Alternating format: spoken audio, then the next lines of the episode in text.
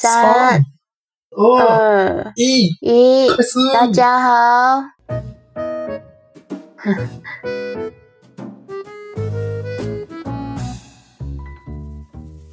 大家好，台湾から大家好，日本人の友です。我是日本人的トム。台湾人のタコです。我是台湾人的仔仔。はい。じゃあ今日も台湾と台湾で中国語と日本語の言語交換やっていきますか？好，那今天今天是台湾跟台湾的中文跟日文的言语交换。那我们开始吧，トモさん。?OK。今日はですね、皆さん、都道府県に、都道府県ごとに代表の花があるのをご存知ですか？日本も全部の都道府県代表の花があります。そしてなんと、台湾も、えー市と県すべてに代表のお花があります。知ってましたか皆さん？我日本的都知道，台湾的应该比较少人知道吧？应该说台湾人好像没有很多人在意这个。就是哦今天要介绍，就是日本跟台湾各县市的那个代表花。うん。そう、実は台湾にも日本にも都道府県ごとに代表のお花がありますので、それを紹介していきたいと思います。ということで、じゃあ早速、台湾やな。台湾は、その、 代表のお花っていうのはどうやって決まったんだいどうやって決めてるんだい台湾的台湾的代表花是怎么决定的吗？问得嗯好。台湾在民国七十三年为提升生活环境品质，政府嗯将它定定为绿化年，来推行绿化活动。建议各县市选定县花县树，以广为栽植美化环境，增进地方特色。 所以，台湾大部分县市的代表花都在这一年由民众投票选出。おー、なるほどね。えー民国73年、生活環境の品質向上を図るため、政府は緑化の都市として位置づけ、緑化運動を推進しました。各県や各市に対して、県の花や県の木の選定を奨励し、広く、えー植林して環境を美化し、地域の特色を強化することが提案されました。だそうです。あはー そして、県とか市ごとに、みんなにこう、投票してもらって、それで決まったと。だから、ほとんどの県と市が、民国73年に投票によって、みんなの投票によって、代表のお花が選ばれて決まっているので、県や市の花が被ってるところがあるってことやな。对对，因为是由民众投票选出的，所以有一些县市的代表花或代表书会是重复的。おー日本有这样子的状况吗？いや、日本はね、都道府県別に全く違う方法で決められているので、なんか被ってないみたいやな。多分被ってないと思う。哦，这么日本的是没有重复的，うん就是完全没有重复。那うん我们先从日本的开始介绍起嘛。 OK? じゃあ、最初に日本の北海道から行きましょうかね。北から、台湾の北から、日本の北から順番に紹介していきたいと思います。好的，那我们就从北からうん。从北部開始。啊、就那我们就从最北介绍往南介绍。那日本的第一个是北海道，嗯对吗？はい。うん日本は最初は北海道です。な知ってたかな？北海道の代表の花は、ハマナスというバラの花でございます。北海道的代表花是藿香玫瑰。うん。诶では、一気に紹介したいと思います。好，北海道の花は昭和53年に一般公募で浜ナスに決定しました。純朴、野生的で力強い。花の色が鮮明で葉も美しい。生命力が強く育てやすい。などの理由から北海道の花としてふさわしいと選ばれました。浜ナスはバラ科の低木の落葉樹で耐寒性が強く潮風にも強いです。初夏に鮮やかな花をつけ、花からほのかないい香りがして香水を作ることもできます。茎には細かいトゲがあり、葉は肉厚で葉っぱはギザギザです。アイヌ語ではマウというそうですが、アイヌの人たちも昔からハマナスの花を煎じて飲んでいたという記録もあります。実はローズヒップとしてハーブティーなどで親しまれています。ハマナスはシーボルトがヨーロッパに持ち込んで世界に広まりました。英語ではなんと、ジャパニーズローズ、日本のバラとも言われています。沿岸沿いに咲くハマナスは潮風に強いのが特徴で、ヨーロッパの寒冷地では道路際に植栽されたりしています。凍結防止に塩化ナトリウムなどを撒くため、普通の植物は塩に負けて枯れてしまっているのですが、ハマナスは塩に強いため現在も重宝されています。また、寒い地方で育つため、東北から北海道地方でよく見ることができますが、天の橋立や島根県にも分布が確認されています。北の寒い地方へ行くほど花の色味が赤く濃くなっていくんだそうです。面白いすごいえー、説明長い。感觉很有趣。好，あ那接下来一口气咯。ー OK? 在昭和五十三年，经由一般公开征集，决定了这种花作为北海道的象征。它被选为北海道花，原因是淳朴、野性而强大，还有还还有花色鲜明，叶子也叶子也美丽，还有生命力强，易于栽培等。啊，那藿香玫瑰这种，它是一种低矮的蔷薇科灌木，它具有很强的耐寒经营和抵御草风的特性。它在初夏开初夏开出鲜艳的花朵，花中散发散发出淡淡的芳香，可以用来制作香水。它的茎上有细细小的刺，后叶片厚实，边缘呈锯齿状。据说在阿伊努语中被称为猫，呃，阿伊努语阿伊努人从古以来就有饮用藿香玫瑰花泡茶的记录。事实上，作为玫瑰果，它在草本茶中很受喜爱。那藿香玫瑰最初是由西奥多西尔西博尔特所以进到欧洲的，在英语中，它甚至被称为 Japanese rose，就日本玫瑰的意思。沿海地区的藿香玫瑰具有抵御潮风的特点，在欧洲寒冷地区通常被种植在道路旁边，为了防止结冰。人们撒下氯化钠等物质，普通植物会因为盐分而枯萎，但藿香玫瑰因为它耐盐性，因为它的耐盐性过强，然后受到重视。由于其在寒冷的地区生长，所以在东北至北海道地区更经常可以看到，甚至天桥立和岛根县也有发现其分布。据说它在北方寒冷生长，北方寒冷地区生长时。花的颜色会变得更加浓郁和红润，大概是这样。对，那。呃，这边说明一下，刚刚讲的阿伊努语，它是日本那边的原住民，うん以前的原住民。嘿。そうなんや。へえ、面白いな。なんか一個一個全部紹介していくの大変だけど。結構勉強对，になるな。如果真，呃，如果要真的要这样一个一个这样介绍的话，虽然内容会比较多，但うん感觉很有趣。那、我们介绍下一个吗？托莫桑。せやな。次、じゃあ、うん台北、台北ちゃうわ。えっ、と、台湾のキロンやな。キロン市。对基隆。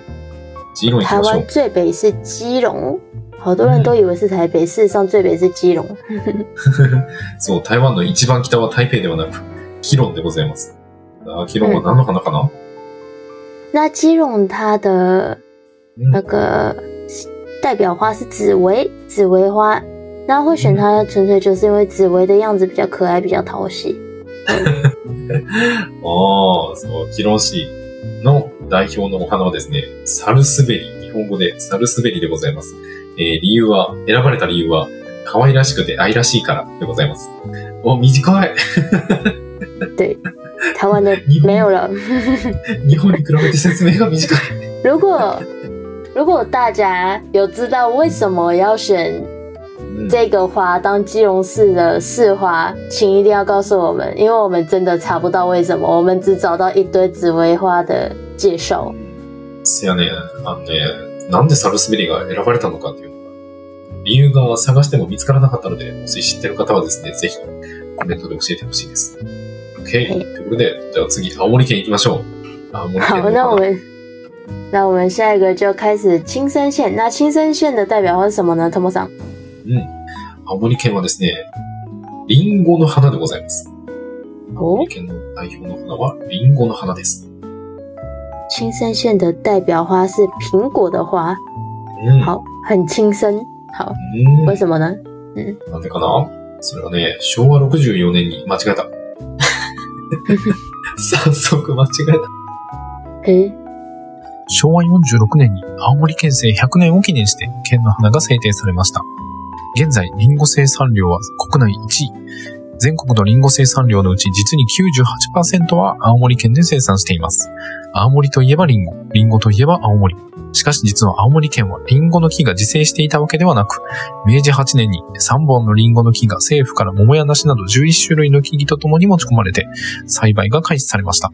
最初植えられたのは県庁内で、現在同じ場所には昭和38年に植樹されたリンゴの木が12品種植えてあるそうです。リンゴの花は桜の花と比べると花弁がふわりと大きく、鮮やかな若葉と相まって可憐な印象です。桜が終わるとリンゴにバトンタッチするそう。えー、そして弘前市内から岩木山のふもとまで約16キロ続くアップルロードがあります。約40万本のリンゴが売られ、植え、植えられているんです。春先は甘い香りで一体が包まれる素敵なドライブコースなんだそうです。いいですね。わあ、あ、好たくさん厉害的感翻訳。觉。わあ、翻訳のしていいかな那开始喽，各おへ位加油啦！嗯那在昭和四十六年，为庆祝青森县政府成立一百周年，设立了该县的县花。目前青森县的苹果产量在全在日本的国内排名第一，全国就日本全国苹果产量的九十八趴来自青森县。 一提到青森，人们就会想到苹果；而说到苹果，也会想到青森。但事实上，青森县并非自然生长苹果树。明治八年，政府引进了三棵苹果树和其他十一种树木，比如说桃树跟梨树等，开うん。开始在青森县禁止栽培，最初栽种是在县政府内，而据说在うん。现在同一地点种植了昭和三十八年栽种的十二种苹果树。 嗯苹果的花瓣与樱花相比较，花瓣较大且柔软，与鲜艳的新叶形成了优雅的形象。据说，当樱花凋谢时，苹果花就会接棒绽放。从红前寺内一直延伸到岩木山脚下，有一条长约十六公里的苹果之路。据说这条路种植约四十万棵苹果树，春天会被甜美的香气所环绕，是一条令人向往的美妙驾车路线。哦，そうなんです。哦リンゴ。といえば青森やな。多么多么有去过那条路吗？いや、俺、東北行ったことないんだよな。没有去过，うん多么多么没有去过。是啊嗯，ぜひ行ってみたい。身为身为一个爱吃的人，我想问一下，如果去那条路的话，可以摘路边的苹果来吃吗？うんどうなんやろな。いやでも多分勝手に、道に植えてあるリンゴ勝手に取って食べるのは多分、多分ダメなんちゃうかな。哦，只能用买的，不能直接拔下来吃。そう。多分勝手に取っちゃダメだと思う。好吧，好吧不能直接拔下来吃。好，如果哪天有人去的话，千万不要拔，会被抓走的。せやね、この放送を聞いて、行ってみた、行ってみる人がいたとしても、あの、勝手に取って食べないように、ちゃんと買って。ということで、じゃあ次、みんなお待ちかね、台北市やな。台北市の对お花、何かな？下一个就是我们的台湾的台北市。那台北市的代表花是杜鹃花，うん。象征台北市民是个守信用的好市民。ああ、なるほどね。すごい。え台北市はね、台北市の代表の花は、尺投げ、尺投げでございます。えーなんで尺投げが選ばれたのか。それはよくわかりませんが、えーなんか意味としては、台北市民が善良で信頼できる市民であることを象徴しています。だそうです。えーよくわからんけど。那一样就是，如果有人知道为什么的话，请告诉我们。せやな、あの、なんでこの花が選ばれたんかっていうのを知ってる方がいたらぜひ、ネタで教えてほしい。あー短いな、説明。そう、尺投げ。抱歉，我真的找不到。嗯，えーはいということで、今日の最後は、日本の岩手県です。岩手県の花がいきます。哦，最后是岩手县。那岩手县的代表花是うん。岩手県の代表の花はですね、霧です。霧の花でございます。哦，是桐花？うん。嗯，为什么？なんでかな？怎么来的？?OK。なんで霧かというと、昭和30年、NHK が開局30年を記念して公募した中から、牧野富太郎さんと本田正治さんという二人の日本を代表する植物学者さんが決定しました。岩手県南部の霧は、死島と呼ばれ、にえー名産地としても有名。寒暖差が激しいことから光沢が強く、淡い紫色を帯びた木目の美しい木材として、着物や琴など楽器まで幅広く作られています。開花時期は5月で、山にその香りで春を告げると言われています。足利時代に唐の南部家が大和から苗を移したのが始まりと伝えられています。家紋としても霧紋は多様で140種類ほどあります。そもそも霧は古代中国で鳳凰が住むという言われがありました。実際に古代中国で霧と言われている植物は現在の日本でいう青霧で、これは霧とは全く別なのですが、話が伝わるうちに青霧は霧とされ、皇室や朝廷の副門として大切にされてきました。足利尊氏や豊臣秀吉なども天皇からこの門を授かっており、武士に人気でした。現在でも、霧家門は菊の御菊の御門に次いで高貴な門とされています。私たちの身近なところでも、500円玉の裏面やパスポートに印刷されていますね。それが霧と知らなくても、そのイメージは馴染みがあると思います。だそうです。はあはーせやね、500円玉の裏に、そういえば霧貼ってあったな。書いてあったね。嗯，多いね、霧。在日币上面是有它的身影的。好，对，五百五百块的日币上面有写他的话。じゃあ行きますよ。 OK？